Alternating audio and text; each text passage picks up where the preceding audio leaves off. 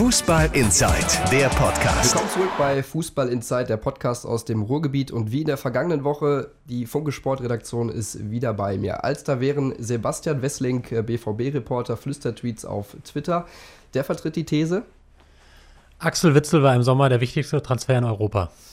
Auch wieder dabei schon Stammgast Andi Ernst, der vertritt die These. Stammgast, zweite Mal.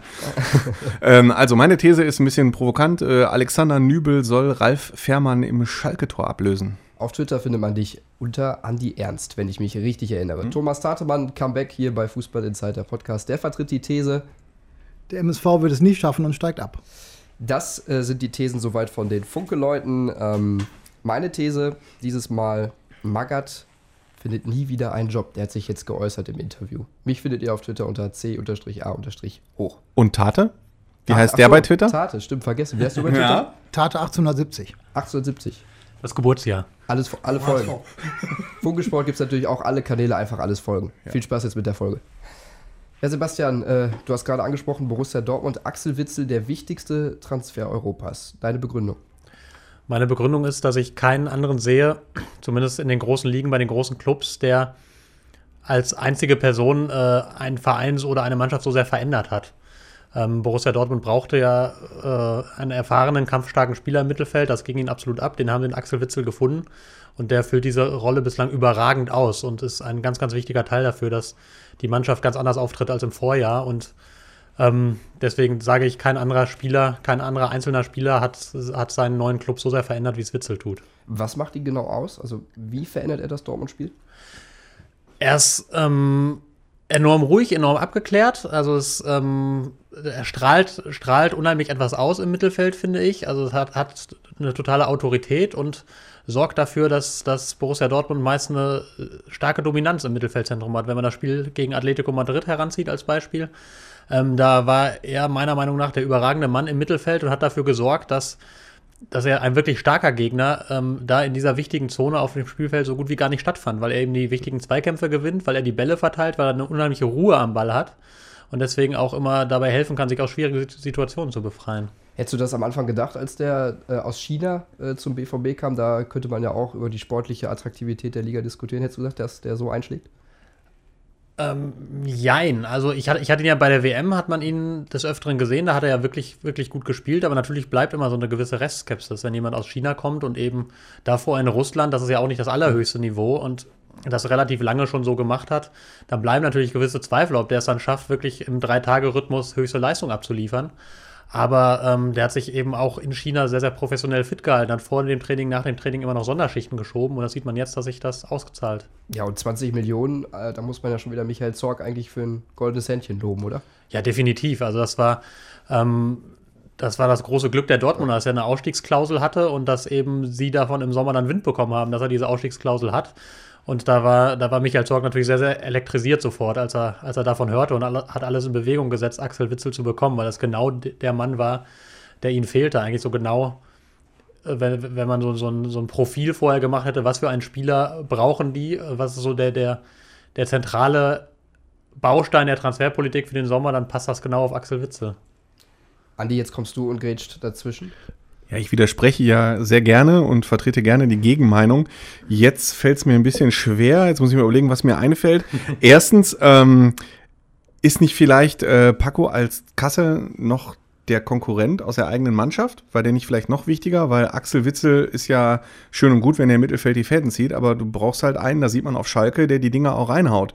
So, Schalke hat den gerade nicht, Dortmund hat ihn, also das ist das Erste. Und das Zweite, so rein finanziell, war natürlich Ronaldo noch wichtiger für Juventus Turin, als Axel Witzel jetzt für Borussia Dortmund ist. Korrekt? Ähm, wo fange ich denn jetzt an? Also, also erstens, Paco Alcacer ist natürlich auch ein unfassbar guter und unfassbar wichtiger Transfer, aber ich glaube, dass der, ähm, dass der alleine eben das Dortmunder Spiel nicht so, nicht so eklatant verändert, wie es Witzel tut. Der, also natürlich hat er unfassbar stark eingeschlagen, aber zum Beispiel gegen Madrid hat er ja gar nicht gespielt jetzt und hat mit vier Toren doch ganz gut funktioniert. Und ich glaube, wenn Witzel nicht gespielt hätte, dann hätte das sehr, sehr viel stärkere Auswirkungen gehabt. Und zum Thema Ronaldo, das ist natürlich ganz ohne Frage der spektakulärere Transfer, das ist der teurere Transfer, das ist der, der mehr Aufsehen erregt. Aber ich glaube, dass Ronaldo bei, bei allem Respekt vor seiner überragenden Klasse auch nicht diese Auswirkungen hat auf das Juventus-Spiel, wie es Axel Witzel auf das Dortmunder Spiel hat. Wie ist denn generell aus deiner Sicht, äh, Sebastian, irgendwie dieser Hype um Borussia Dortmund zu bewerten? Bleibt das so oder kann man das schon irgendwie sehen? Oh, wenn ich das wüsste, müsste ich Lotto spielen. Ja. ähm, also ich denke, der Hype, der beruht ja auf nachvollziehbaren Fakten zum großen Teil. Also was die Mannschaft momentan spielt, ist natürlich einfach gut. Die schießen Tore am Fließband. Ich glaube 37 äh, in bisher zwölf Pflichtspielen. Also das äh, macht man ja nicht mal so eben im Vorbeigehen. Zum Vergleich Schalke 5 in, oder 9 in 12 Lichtspielen, das ist natürlich brutal schlecht. Genau. Ähm, aber es werden, also das- es werden natürlich auch Rückschläge kommen. Es ist ja trotz eines Witzels eine recht junge Truppe, die die beisammen haben, gerade auf den Flügelpositionen, so ein Jaden Sancho oder auch in der Abwehr. Die sind irgendwie alle so 19, 20, 21, 22 und da muss man ja eigentlich damit rechnen, dass dann auch mal Rückschläge kommen, dass sie ihr Niveau nicht über eine Saison so komplett halten können. Und dann wird es natürlich spannend zu sehen, ähm, wie man dann damit umgeht. Aber aktuell ist natürlich der Hype dadurch gerechtfertigt, dass sie einfach in der, also ein, ein Fußball spielen, äh, auch was, was, was das Thema Tempo angeht, was das Thema Kreativität angeht, den in der Bundesliga aktuell nicht viele spielen. Also das ist jetzt natürlich eine reine Momentaufnahme, aber wenn man zum Beispiel auch selbst mit dem FC Bayern vergleicht, was ja immer der große Maßstab im deutschen Fußball sind, die bringen Stand jetzt nicht dieses Tempo und diese Präzision in der, im Offensivspiel. Das kann sich natürlich sehr, sehr schnell wieder ändern, aber aktuell ist das einfach gut, was in Dortmund gespielt wird. Eine Frage habe ich noch an dich. Ähm, du bist ja regelmäßig auch bei den Pressekonferenzen dabei. Ähm, Lucien Favre, der hat da so eine spezielle Art. Ähm, kann man das, wie, wie kann man das dann einschätzen, die Aussagen? Die sind ja relativ, sorry, wenn ich so sage, gehaltslos auf den öffentlich. Sagt der mehr dann äh, in, den, in den Printrunden oder wie kann man diese öffentlichen Aussagen deuten? Ja, das ist einfach, ähm, das ist einfach nicht seine Lieblingsdisziplin, diese, diese öffentlichen Auftritte. Also das ist, ähm, er ist da jetzt schon, schon ein bisschen lockerer geworden. Bei seinen ersten Auftritten in Dortmund hat man gemerkt, da war er unfassbar nervös, was natürlich auch ein bisschen was mit dem Thema Sprache zu tun hat. Er ist eben, kommt ja aus der französischsprachigen Schweiz. Das heißt, Deutsch ist jetzt nicht seine Muttersprache. Er hatte jetzt, glaube ich, drei Jahre lang auch so gut wie kein Deutsch gesprochen. Das hat man sehr gemerkt, das merkt man immer noch.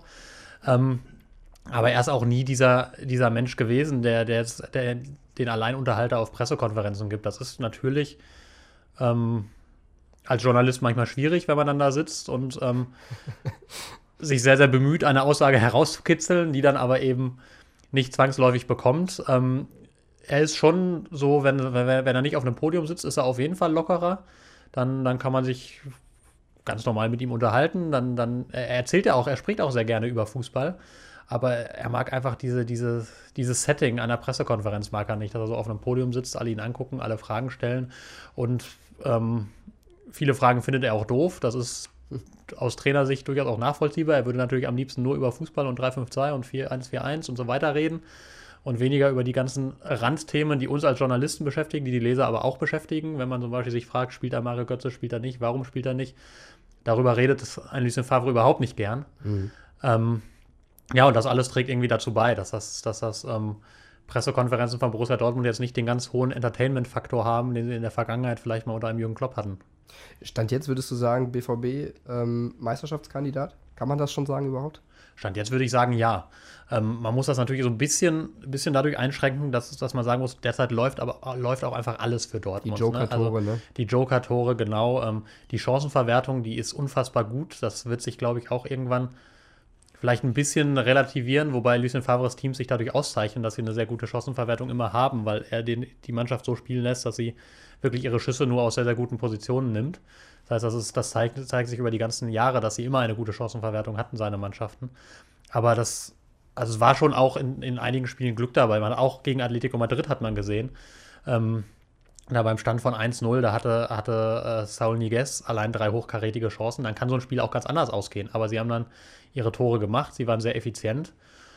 Und ähm, wenn sie das einigermaßen so beibehalten können, sind sie natürlich Meisterschaftskandidat. Aber vielleicht, ich will nicht so viel reden, aber das ganz, ganz kurz noch hinten dran. Ich habe vorhin eine Statistik gesehen, ein Vergleich mit dem Spiel, was Bayern München gegen Atletico Madrid hatte vor einem Jahr, wo Bayern ja nur 2-1 gewonnen hat. Aber irgendwie dreimal so viel Torschüsse hatte und 72 Prozent Ballbesitz und so weiter wie Atletico Madrid. Und Dortmund hatte weniger Ballbesitz, hatte nur 40 Prozent, hatte 10 zu 12 Torschüsse, hat aber 4-0 gewonnen. Also das zeigt einfach, im Moment ist, ist diese Mannschaft sehr, sehr effizient, weil sie auch einfach große Klasse natürlich hat im Angriff. Ist eben die Frage, ob sich das so halten lässt. Andi, der BVB ist da, wenn Bayern strauchelt. Der FC Schalke 04, der ist es im Moment nicht. Und äh, deine These ist, Alex Nübel, der soll Ralf Fährmann im Tor ersetzen. Also ich glaube, vorsichtig formuliert, mit Alex Nübel im äh, Tor wird das da vorne im Sturm auch nicht besser. Schon klar, und ich sehe auch den äh, Kollegen, der links neben mir in diesem Podcast-Raum steht. Von dem kriege ich gleich links und rechts eine äh, für diese These. Aber gut, so ein Podcast muss ja auch provozieren. Und ähm, ich habe auch nach dem Spiel in äh, Istanbul gemerkt, bei Twitter und in den sozialen Netzwerken, das ist keine Einzelmeinung. Ähm, keiner hier im Raum und äh, unter den Schalkern bezweifelt, dass Ralf Fährmann ein sehr verdienstvoller Königsblauer ist, dass er für die Mannschaft eine wichtige Rolle spielt als Kapitän. Aber wenn wir mal in die Vergangenheit blicken, Frank Rost war seinerzeit auch ein langjähriger, verdienstvoller Torwart, nur irgendwann hat es bei ihm halt nicht mehr gereicht und man hatte Manuel Neuer hinten dran. Und damals war es Mirko Slomka, der hat dann einfach den Torwart mal gewechselt und wir wissen, was draus geworden ist. Natürlich kann man die Situation nicht komplett miteinander vergleichen, aber ein bisschen. Und zwar hat man bei Alexander Nübel gemerkt, dass der auf der Linie jetzt auch nicht so viel schlechter ist als Ralf Fährmann. Ähm, und was ganz wichtig für das Spiel ist, äh, der ist halt mit dem Ball am Fuß viel besser. So, weil jeder, der mal auf Schalke war, ob er als Heim- oder als Auswärtsfan, kennt das, sobald äh, ein Rückpass auf Ralf Fährmann kommt und es sind zwei gegnerische Stürmer in der Nähe, dann äh, fängt die Menge an zu raunen. So, so, und dann kommt meistens ein Ball, der in Seiten ausgeht das ist jetzt auch überspitzt formuliert, ne? manchmal äh, schießt er den Ball nicht ins Aus, sondern auch mal in die gegnerische Hälfte, aber im Spielaufbau ist er nicht so gut. Mhm, das mhm, weiß er auch selbst. Und äh, ich meine, der ist jetzt 29, 30. Ich glaube, da wird sich auch nicht mehr so viel ändern. Und gerade in einer Mannschaft, die sehr verunsichert ist, ähm, die im Spielaufbau mit Sicherheit sich steigern kann, hilft ein Torwart, der mitspielen kann, extrem weiter. So, in Istanbul haben sie nicht nur gut gespielt, weil Alex Nübel im Tor stand und im Spielaufbau ein bisschen besser war. Ähm, aber es hat der Mannschaft geholfen und da sieht man. Und okay, unerfahren, ja, er hat erst äh, zwei Bundesligaspiele gemacht, davon eins über zehn Sekunden, glaube ich, Tate. Eine Halbzeit. Äh, eine Halbzeit. Ähm, aber er ist halt U21-Nationaltorwart. Ähm, er hat dort auch internationale Erfahrungen sammeln können und äh, mein Gott, Manuel Neuer war damals auch sehr unerfahren, als er ins Tor gekommen ist. Tate, ähm, trotzdem kann man dem entgegenhalten. Ralf Fährmann extrem wichtig für die Mannschaft, einfach äh, ja, intern wirkt er einfach auf das Team. Ähm, für, für Andi ist Alex Nübel im Moment ein Faktor. Ähm, ich sag aber, macht man sich da nicht eine Baustelle auf, die gar nicht nötig ist? Hat man nicht andere Probleme? Ja, da wird man sich eine Baustelle aufmachen. Deswegen sage ich auch, Nübel ist ein hervorragender zweiter Mann, aber er braucht noch Zeit. Der ist jetzt gerade mal 22 und ähm, hat jetzt das eine Spiel sehr, sehr gut gemacht in Istanbul. Davor das Spiel zu Hause hat er gegen Bremen da ein bisschen Pech gehabt mit den, mit den beiden Schüssen, die da reingingen. Ich glaube aber, dass den ersten Ball hätte Fährmann halten können, weil er da einfach routiniert da runtergegangen wäre und den, den hat Nübel halt spät gesehen. Ich glaube auch, dass er noch ein bisschen Zeit braucht, bis er dann wirklich Fährmann attackieren kann. Tut er es im Training? Du bist regelmäßig dabei. Attackiert ihr ihn da? Der sagt es selber, er will Fährmann immer wieder ans Limit bringen. Ja, das macht er schon. Also die haben ein insgesamt sehr gutes Torwart-Trio, das aber auch ganz klar abgegrenzt ist. Fährmann Nummer 1, Nübel dann als Attackierer auf 2, aber halt immer noch vorsichtig, weil er diesen ganz großen äh, Attackekampf kann er noch nicht machen. Und Nummer 3 ist Michael Langer, der einfach nur da ist, wenn er gebraucht wird. Und meistens wird er halt nicht gebraucht. Und äh, Nübel kannst du dich aber, kannst dich aber wirklich darauf verlassen, wenn, selbst wenn Fährmann jetzt nochmal ausfallen sollte, da musst du dir keinen Kopf machen und das, das ist auch so die allgemeine Denkweise. Ich habe auch gelesen, die haben äh, eine Gruppe, so eine Torwartgruppe auf, auf WhatsApp, die treffen sich regelmäßig zum, zum Grillabend, keine Ahnung, was die sonst noch machen. Vielleicht Karten spielen, ich weiß nicht. Vermutlich. Vermutlich. Äh, glaubst du denn, wenn jetzt diese Diskussion weitergeht und theoretisch, warum auch immer, Andi vielleicht auch recht behält und Nübel steht im Kasten, äh, dass Fährmann oder da irgendwie Ansprüche stellen würde, dass da irgendwie Reibereien dazwischen kämen? Ja, das glaube ich schon, weil wenn du den Kapitän rausnimmst und dann auf so einen jungen Torhüter setzt, dann, hast, dann machst du da halt einen riesen Fass auf und das können sie sich gar nicht erlauben. Ich glaube, alleine deswegen werden sie es nicht, nicht machen, weil Fährmann ist für mich unantastbar. Der hat über Jahre jetzt die Leistung gebracht. Nationalmannschaft wird nicht reichen. Weil haben wir ja auch immer die Diskussion, ist das jetzt eine Nummer drei für Deutschland? Ich glaube, dafür reicht es nicht. Der zählt aber so zu zu den sieben bis zehn besten deutschen Torhütern. Mhm. Domenico Tedesco, der steht schon dafür, auch unpopuläre Entscheidungen zu treffen. Du hast gerade gesagt, das Argument Kapitän. Benedikt, Höwedes hat er vor einem Jahr, war es glaube ich, äh, abgesägt, so kann man sagen. Also der könnte es theoretisch schon durchziehen, oder? Also trauen würde er sich das, ja. Ja. Aber bei Hövedes war die Situation halt so, der war zu langsam insgesamt in, seiner, in seinem ganzen Abwehrverhalten und er war unter Markus Weinziel auch schon Kandidat, um, um ihn eventuell mal abzusägen. Nur da hat er sich nicht getraut. Da haben sie halt auf Tedesco gewartet und der hat sich dann getraut. Und äh, letztlich hat sich das auch bewahrheitet, was er gemacht hat, oder hat sich, hat sich gerechtfertigt, weil du bist also ohne Hövedes stabiler gewesen, weil Naldo halt dann noch mehr in so eine Rolle geschlüpft ist, die er dann verkörpert hat, als, als absoluter Leader in der Abwehr. Und Fährmann ist ohne Hövedes meiner Ansicht nach auch stärker geworden, weil er dann als Kapitän sich mehr in den Vordergrund gespielt hat. Er wäre auch ohne Binde ein ganz wichtiger Mann, weil er halt sowieso der Wortführer ist. Aber Tate, jetzt mal ganz ehrlich, ähm, der Ralf Fährmann gewinnt Schalke schon seit längerem keine Spiele mehr. Wenn ich mich an das Spiel in Freiburg erinnere, Schalke verliert 0-1, Fährmann macht den spielentscheidenden Fehler. Und ähm, wenn ich an die Kollegen vom Kicker denke, die äh, Jahr für Jahr oder Halbjahr für Halbjahr ihre Rangliste machen, äh, Fährmann war regelmäßig auf Platz 2 hinter Manuel Neuer und zuletzt ist er, glaube ich, kaum noch aufgetaucht. Und als die Bundesliga-Profis Ralf Fährmann, glaube ich, vor im Winter vor einem Jahr zu ihrem besten ähm, Spieler, zum besten Torwart gewählt haben, haben sich eigentlich alle Schalker gewundert, weil sie gesagt haben, der Ralle hält doch eigentlich gar nicht mehr so gut und der verschuldet uns eher. So, klar hält der Mann Elfmeter, aber er ist jetzt nicht mehr so der spielentscheidende Faktor. So, klar, wichtig für die Mannschaft, aber ähm, da fehlt mir halt auch ein bisschen was. Da gebe ich dir in dieser Saison recht, da hat er noch kein Spiel gewonnen, aber du wirst halt nicht Vizemeister mit einem schwachen Torhüter. Aber ist das nicht, ist das nicht, Entschuldigung, äh, so mal also mit Blick von außen, ist das nicht das geringste Schalker Problem derzeit? Also, meine, die, die Mannschaft schießt überhaupt keine Tore. Der Spielaufbau gehört natürlich ein Torhüter vielleicht auch irgendwie dazu, aber der Spielaufbau ist eine Katastrophe. Sebastian Rudi, den man für 16 Millionen geholt hat, der zündet bislang überhaupt noch gar nicht. Also, das ist, wenn wir über Witzel als Positivbeispiel geredet haben, dann müssen wir Sebastian Rudi Stand jetzt als Negativbeispiel anführen, obwohl ich ihn eigentlich als Spieler sehr schätze. Da sehe ich die Torwartposition ehrlich gesagt als eines der geringeren Probleme, auch wenn man das natürlich diskutieren kann. Aber Vielleicht macht er ein paar Tore wie Jens Lehmann damals. Richtig. Immer diese neutralen Dortmunder, das ist ja schlimm hier. Und Witzel war halt nicht mehr auf dem Markt, ne? Ja, okay. die Lady zu teuer. Äh, trotzdem, ähm, das ist, glaube ich, ein interessanter Punkt, äh, Tate. Äh, Schalke neun Tore in zwölf Liedspielen, fünf Tore nur in der Bundesliga. Äh, in der Champions League haben sie auch nur zweimal getroffen. Ja, die, die Chancenverwertung ist, müssen wir sagen, komplett äh, unten durch, würde ich Sie sagen. sind aber bei den Lattenschüssen weit vorne, haben sie mich viermal schon getroffen. Aber nur Pech ist das ja nicht. Ne? Da fehlt Nein. für mich auch ein Stück weit Qualität im Sturmzentrum Burgstaller, die Santo Embolo. Ja, Qualität da, aber nicht im entscheidenden Argument, im Tore schießen. Ja, wobei die Santo, da gehen, wir, die, gehen die Meinungen schon Ja, auseinander. okay, ja. Das ist für mich der bestbezahlteste Jogger in der Liga, aber er ist kein Torjäger. ähm, und bei, Das ist die These für nächste Woche. und bei, ähm, bei Burgstaller war es ja so, dass er im letzten Jahr, das war ja schon so ein, so ein kleiner Shootingstar. Den haben sie da aus der zweiten Liga geholt. Ähm, das erste Halbjahr hat er getroffen für Schalke und hat die davor bewahrt, dass sie richtig Abstiegsnote haben. Und im letzten Jahr hat er elf Tore gemacht. Und das finde ich für, für so einen Spieler, auch wenn er Nationalspieler von Österreich ist, das ist schon, schon eine starke Leistung. Hat er nicht aber jetzt, wenn wir das jetzt so sehen, über Wert gespielt vielleicht? Er hat einfach super eingeschlagen. Ich, über Wert kann man jetzt vielleicht auch sagen, aber er hat jetzt noch nicht diesen Rhythmus, den er letztes Jahr hatte. Ne? Dann, da hat er sofort getroffen und hat sich dann so in so einen Lauf gespielt und den hat er im Moment nicht. Und bei Marc Ude ist es das Gleiche. Dass der dann zur Nationalelf eingeladen wird, ist jetzt eher seltsam. Äh, Ich habe neulich noch mit Bernhard Dietz gesprochen, der hat mir gesagt, du musstest früher 40 Mal gut spielen und dann hast du einen Anruf gekriegt. Heute musst du siebenmal nicht treffen und dann spielst du für den DFB. Wobei ähm, das größte Problem fast, äh, zumindest wenn ich an das Spiel in Istanbul aktuell denke, ist ja Breel Embolo. Der ist ja top fit eigentlich. Und was der für vergeben hat, also ich glaube, da saßen nicht nur die Schalke-Fans, sondern auch die Neutralen vorm Fernseher und haben sich an die Rübe gefasst, wenn sie nicht parallel das Dortmund-Spiel geguckt haben, was ja noch ein bisschen spektakulärer war.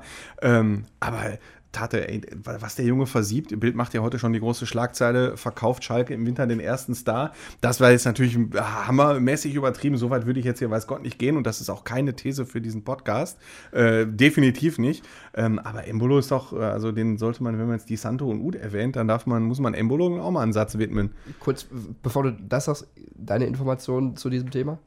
Stimmt nicht. Gut. Er war, letztes Jahr war Leipzig interessiert, da hat Schalke dann auch gesagt, äh, den lassen wir nicht gehen. Und dann kam noch Southampton, war noch über einen Mittelsmann und da hat Schalke auch gesagt, der, der wird bei uns noch explodieren. Da warten wir jetzt halt immer noch drauf, auf die Explosion.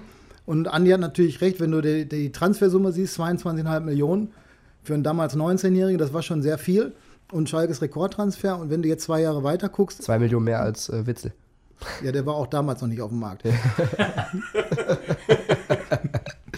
Spaß.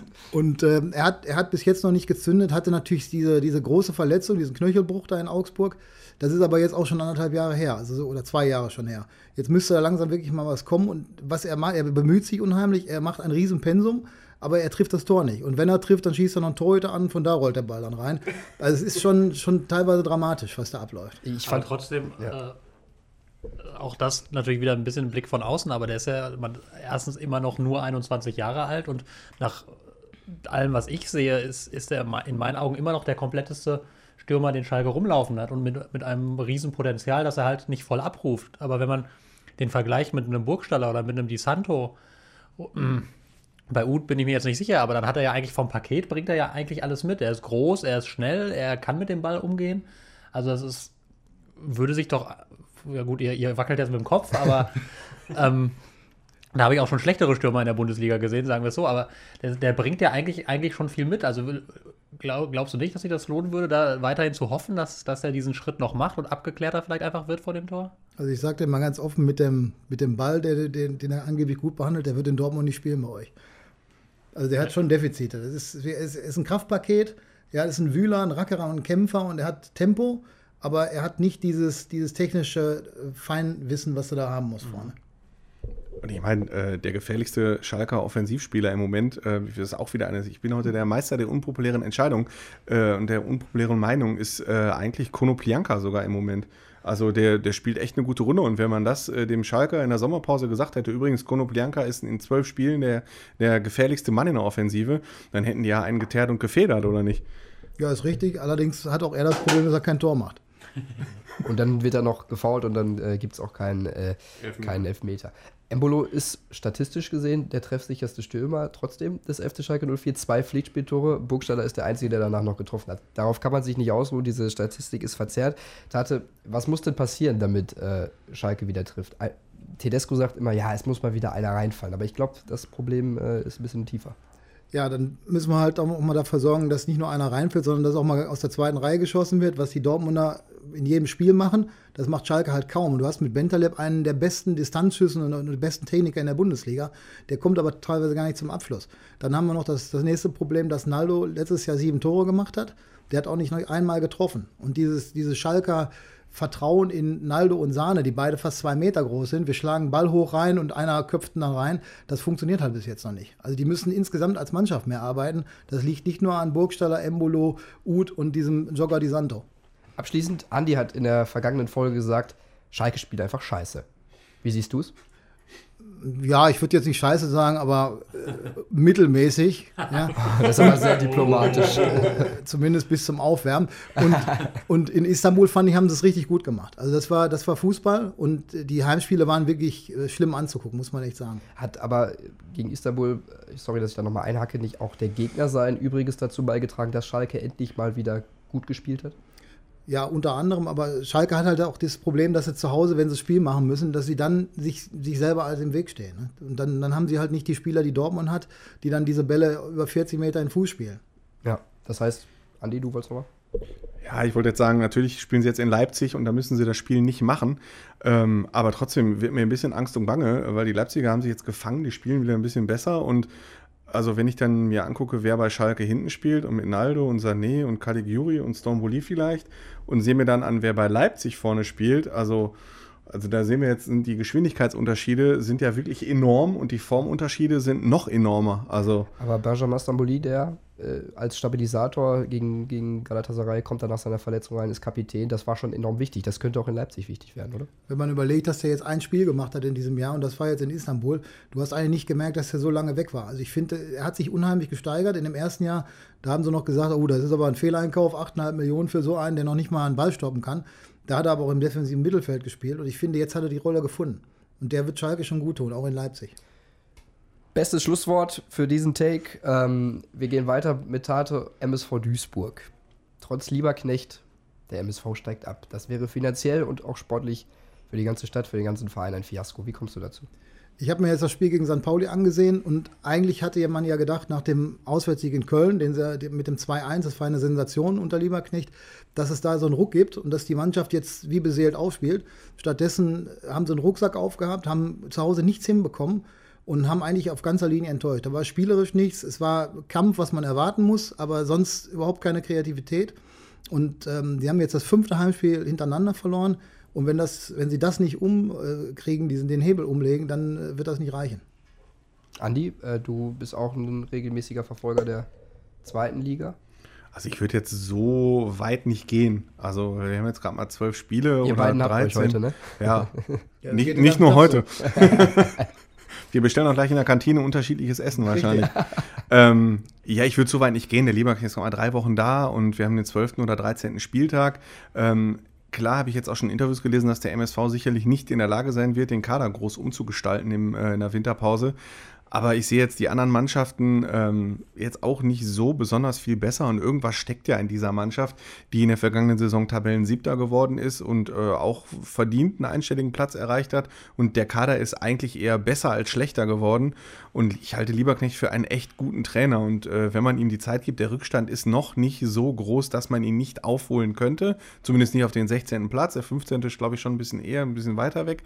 Ähm, aber ich traue dem MSV das schon zu, die Nummer nochmal zu drehen äh, und würde das jetzt nicht so extrem sehen. Also ich würde vielleicht sagen, der MSV wird es sehr schwer haben, aber es ist halt nicht unmöglich. Bevor ich Tate gebe, Sebastian, nochmal der Blick von außen. Äh, der MSV Duisburg hat vergangene Saison eigentlich mit demselben Spielerpotenzial, das stimmt, mit noch mehr Spielern jetzt zur Verfügung den siebten Platz äh, gemacht. Wie erklärst du dir, dass das jetzt einfach überhaupt nicht mehr läuft? Ich glaube, da, daran sieht man gut, was, diese, was so ein Lauf ausmacht. ne? Das ist ja, ist ja ganz, hat man ja ganz oft dieses Phänomen, das ist irgendwie schwer zu greifen, schwer zu erklären, aber man erlebt das immer wieder, dass eine Mannschaft, die irgendwie unbefreit aufspielt, die direkt am Anfang ein paar Erfolgserlebnisse hat und dann, dann glauben die Spieler an sich, dann glaubt man im Umfeld an sich und dann, dann pusht man sich gegenseitig, dann funktioniert einfach alles, dann fällt mal irgendwie ein Ball rein, der sonst vielleicht nicht reinfällt. Dann nimmt man den Schuss aus, aus 25 Meter mal, den man sich sonst vielleicht nicht trauen würde. Dann spielt man den Pass, den man eigentlich bis dahin gar nicht wusste, dass man ihn kann. So, also dann, dann kommt ganz viel zusammen und dann, dann läuft das. Ich glaube, dass, dass der Kader auch in der vergangenen Saison nicht unbedingt jetzt der Siebtbeste der Bundesliga war. Da würde ich sie schon eher in der unteren Hälfte ansiedeln. Und jetzt sieht man eben, dann hat es am Anfang ein paar Rückschläge gewor- gegeben, dann kommen sofort natürlich die Zweifel und dann, dann klappen die Dinge nicht mehr, die vorher so einfach von der Hand gingen. Also ich glaube, das hat ganz, ganz viel damit zu tun, ähm, dass in den letzten Wochen jemand wie Stoppelkamp verletzt war. Das ist natürlich auch nicht gerade hilfreich, weil der natürlich neben seiner Qualität auch eine unfassbar viel Erfahrung und Ruhe mitbringt, die einer Mannschaft gerade in so einer Phase ja sehr, sehr gut tun würde. Und so kommt dann eben eines zum anderen und dann ist, ist die Mannschaft jetzt vielleicht ein bisschen weiter unten, als sie normalerweise vielleicht anzusiedeln wäre. Also ich sehe sie jetzt auch nicht als, als äh, zu den schlechtesten zwei der Liga gehörend. Ähm, aber so war, jetzt ist der Ausschlag halt ein bisschen nach unten, wo er vorher halt deutlich nach oben war. Tate, ein Thema war dann auch noch, wo ich stutzig war. Ähm, Andreas Wiegel, der hat dann nach dem Spiel sich in der Mixzone offenkundig beschwert, irgendwie eine fehlende Abstimmung bei dem Gegentor gehabt zu haben. Lieberknecht, der hat ihm vehement widersprochen auf der Pressekonferenz, du warst da. Ich will das jetzt nicht schon wieder aufbauschen, aber gibt es da schon irgendwie erste Anzeichen von, einer, von Rissen oder so? Glaube ich noch nicht, dass, Ja. es, dass es das gibt, aber das ist halt, das, ist, das Gegentor hat die halt alle genervt. Ne? Standardsituation ist ja grundsätzlich immer so ein Thema. Und da haben sie halt komplett gepennt. Nicht nur Wiegel alleine. Ne? Den, den kann man halt anders verteidigen, den Ball. Und Alagui, der kam als äh, zwei Minuten vorher ins Spiel. Also da waren die wohl noch gar nicht drauf eingestellt. Was ich aber noch sehe bei Duisburg, die haben mit dem Marc Flecken natürlich den, den absolut starken Torhüter abgegeben an Freiburg, haben sie 800.000 Euro für bekommen. Das ist für einen MSV ein, ein richtiger Segen. Und sie haben jetzt mit Mesenhühler und Davari haben sie zwei durchschnittliche, wenn nicht gar unterdurchschnittliche Torhüter. Ich glaube, dass da auch ein Problem ist, dass du halt keinen Keeper hast, der dir mal ein Spiel gewinnt. Du hast mit Ennard Dietz gesprochen, hast du vorhin gesagt. Was sagt der im Moment über die sportliche Situation? Ja, dem geht es ja an sich nicht so gut. Er hat ja Mitte November noch eine Operation, kriegt noch zwei Stents gesetzt und er sagt halt, äh, wenn der MSV schlecht spielt, dann geht es mir gesundheitlich auch nicht unbedingt besser. Also allein ihm ist schon zu wünschen, dass die das irgendwie hinkriegen. Absolut. Ich glaube, so können wir diesen Komplex ausschließen. Kommen wir zu meinem Bereich. Ähm, Felix Magath, der hat sich auch gestern wieder geäußert in einem Interview über alles und jeden, über die Pressekonferenz über den HSV. Die These ist, Felix Magath, der verdiente Trainer, der Erfolgstrainer, der findet nie wieder einen Job. im Profifußball. Und Andi, du hast das Interview auch gelesen. Ähm, diese These, die ist, kommt nicht von ungefähr, weil Magath einfach gegen alles und jeden im Moment schießt. Ich glaube, seinen kompletten Groll oder seine Abneigung gegen die Entwicklung im Profifußball kundtut und einfach vielleicht auch nicht mehr mit der Zeit hinterherkommt, ne? wie sich das alles so entwickelt. Also wenn wir jetzt im Ruhrgebiet in einer Kneipe sitzen würden, dann würden mir sehr viele äh, Beleidigungen einfallen, wie das hier im Ruhrgebiet nun mal der Fall ist. Ähm, nee, aber jetzt, jetzt werde ich mal sachlich. Moment. Ähm, Nein, nein, also, Moment, sagen wir so, sagen wir so. Ein 65-jähriger arbeitssuchender Trainer beschwert sich in einem Interview darüber, dass nur noch junge Trainer eingestellt werden und dass eigentlich mehr auf Erfahrung gesetzt werden sollte. Das ist, finde ich, ein recht offensichtliches Manöver. Ähm, erstens. Und zweitens, der Trainertyp Baggert ist eigentlich nicht mehr gefragt. Also, sagen wir so, nie wieder ein Trainerjob. Vielleicht äh, hol dir noch irgendein ägyptischer Erstligist äh, so oder so. Äh, Sag ich jetzt einfach mal so, ja, mein Gott, aber ähm, wir reden jetzt ja von der Bundesliga oder von der zweiten Bundesliga. Und äh, da ist Magath nach seiner Zeit und nach all den Jahren und Jahrzehnten hat sich jetzt in der Branche wirklich rumgesprochen, was das für ein Typ ist. Und äh, er ist einfach aus der Zeit, er ist fußballerisch aus der Zeit. Ähm, ich kann mich erinnern, als Rangnick damals Trainer wurde auf Schalke und äh, hatte er damals über das, damals schon vor sieben oder acht Jahren, hatte er gesagt, äh, mit Hoffenheim war das einfachste Spiel, das ich jemals gecoacht habe, war das Spiel gegen Magaths Schalke. So, weil das ist so einfallslos und man konnte die so leicht austricksen und also auch dieses ewig Spieler holen, Spieler wegholen und so, das ist einfach aus der Zeit und da kann er sich noch so sehr beschweren in den ganzen Interviews, was ich übrigens sehr respektlos Hannes Wolf gegenüber finde. Ähm, Hannes Wolf ist ja immerhin schon ein Jahr Trainer gewesen und ist mit dem VfB Stuttgart in die Fußball-Bundesliga aufgestiegen. Äh, man kann also nicht so tun, als würde er gerade aus der A-Jugend kommen. Also natürlich hat er sehr viele große Erfolge in der A-Jugend gehabt bei Borussia Dortmund und in der B-Jugend, ähm, aber dem Mann keine Chance einzuräumen, weil man sagt, er ist ein Nachwuchstrainer, ist ja Quatsch. Also Sebastian hat ihn in Ja. Dortmund erlebt. Hannes Wolf ist ein echten Spitzentrainer. Ähm, und er hat den VfB Stuttgart, eine Mannschaft, die Erfahrung hat, die unter Druck stand, souverän zur Meisterschaft in der zweiten Liga geführt. Also, wie man das übersehen kann, vielleicht hat er damals die Tabelle nicht angeguckt oder sowas, das weiß ich nicht. Ich wollte auch gerade sagen, mich regt es einfach am meisten auf, dass, dass er erst gegen Christian Titz komplett schießt und ihn als Märchenzähler äh, anzählt. Ähm, und dann wechselt der HSV den Trainer natürlich nicht, weil Felix Magath das gesagt hat. Und selbst das ist wieder nicht gut genug. Aber wichtiger Punkt, äh, Hannes Wolf, Sebastian, du hast den vielleicht auch erlebt äh, in, deiner, in, seiner, in deiner Dortmunder Zeit und in seiner Dortmunder Zeit. Was ist er für ein Typ und traust du ihm das zu mit dem HSV? Ich traue ihm das auf jeden Fall zu mit dem HSV. Ich glaube, das ist, ähm, das könnte tatsächlich genau der richtige Posten für ihn momentan sein. Also Hannes Wolf ist, ähm, man, man ist ja immer schnell geneigt, die, die vielen jungen Trainer, die aus dem Nachwuchs kommen, in einen Topf zu werfen. Aber ich glaube, Hannes Wolf ähm, ist nicht unbedingt eins zu eins vergleichbar mit einem Nagelsmann oder einem Tedesco oder so, weil er jetzt nicht diesem, diesem äh, vielleicht etwas Zerrbild des Laptop-Trainers entspricht, sondern Hannes Wolf eigentlich viel mehr über, über seine Persönlichkeit kommt. Ist ein sehr charismatischer Typ, der, der kann, der- der, erreicht die Spieler sehr gut und es kann, kann un, unfassbar gut mit denen umgehen, weil er auf der Ebene sehr, sehr empathisch ist. Und ähm, damit hat er es zum Beispiel auch in Stuttgart geschafft, was ja ähnlich, ähnliche Situation durchaus wie der HSV in diesem Jahr. Ne? Also der absolute Favorit in der zweiten Bundesliga, wo es dann vielleicht weniger darum ging, jetzt die mit einem raffinierten Spielsystem ähm, dazu zu führen, dass sie als Außenseiter mal ein paar Punkte holen, sondern eigentlich mehr darum, diesen hervorragenden Kader, den man hat, ähm, da das Potenzial abzurufen, vor allem das zu moderieren, dass man, dass man eben irgendwie sehr, sehr viele gute Spieler hat, die aber nicht alle spielen können und dass man dass man natürlich eine hohe Erwartungshaltung hat, sehr viel Druck von außen und er hat diese ganze Aufgeregtheit rund um diesen Club in Stuttgart immer sehr, sehr gut abmoderiert, finde ich, und ist da sehr souverän mit umgegangen und deswegen glaube ich, kann das mit Hamburg jetzt auch sehr gut passen. Ob es dann in der ersten Liga immer noch gut passt, das wird dann die nächste spannende Frage sein, aber so, aktuell ist das, glaube ich, eine ganz gute Konstellation. Deine Meinung zu Felix Magath im Moment? Ja, also ich weiß gar nicht, ob man das noch mit einer Meinung adeln sollte. Das ist, das ist, also so, so- also das ist so ein bisschen die Lo- Lothar-Matthäisierung. Also das ist der, der Lothar-Matthäusierung. Wie auch immer. Ahnung, wie auch Ähm, immer. naja, also so äh, si- sich ständig über die Medien selber ins Gespräch zu bringen, das funktioniert seit 20 Jahren nicht. Ich weiß, das müsste eigentlich ein Mensch, der nicht ganz doof ist, wie Margaret auch wissen, aber da, da schwingt für mich schon ein bisschen Verzweiflung mit drin. Es gibt da eine ganz, ähm, wenn ich diesen Schwank noch kurz erzählen darf, ähm, Gerne. In dem, in dem Buch Roskos Talente, das Ronald Reng geschrieben hat über einen Bundesliga-Scout, da, der hat beim VfL Wolfsburg gearbeitet, da ist auch eine große Passage Felix Magath gewidmet und da wird eigentlich sehr deutlich, dass Felix Magath in seiner erfolgreichen Zeit vor allem über seine etwas geheimnisvolle Aura funktioniert hat. Ne? Also so dieses und einfach so über über die Wirkung seiner Person als absolute Erfolgsperson, dass alles, was er macht, irgendwie richtig ist, weil die in, in Wolfsburg war er ja unfassbar erfolgreich und da eben mal eben die Bayern weggefiedelt zu haben und dann mit denen Meister geworden zu sein, das ist ja unbestritten eine riesengroße Leistung.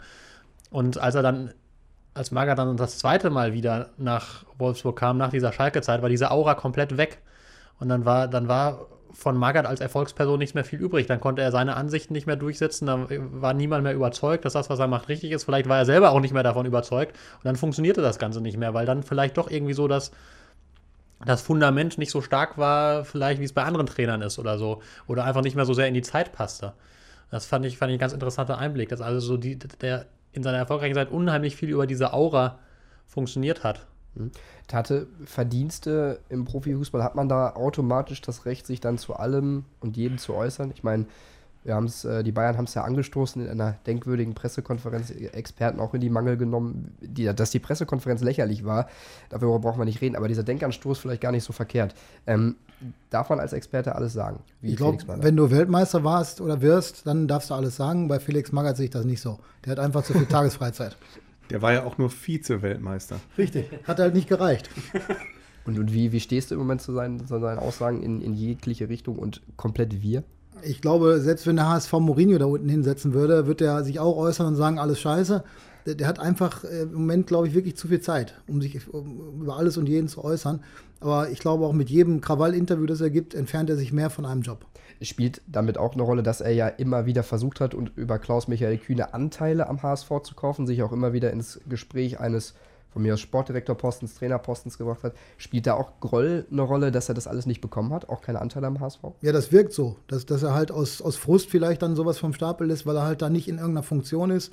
Oder bei seinem Herzensclub, der ja mal war, dass er da irgendeine Rolle spielt. Da wird wahrscheinlich dann alles rausgekramt, was irgendwie negativ ist. Alles klar.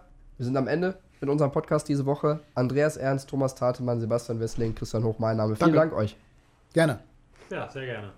Fußball Inside, der Podcast. Noch mehr Fußball gibt's in unserem Webchannel Dein Fußballradio auf radioplayer.de.